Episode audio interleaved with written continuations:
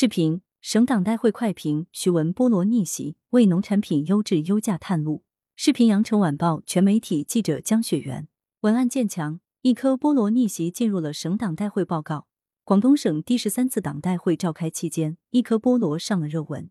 今年徐闻菠萝喜获丰收，眼下进入采收尾期。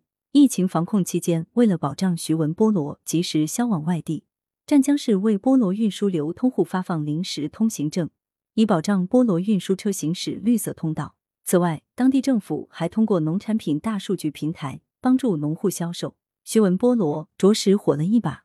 来源：羊城晚报羊城派，责编：谢小婉，校对：赵丹丹。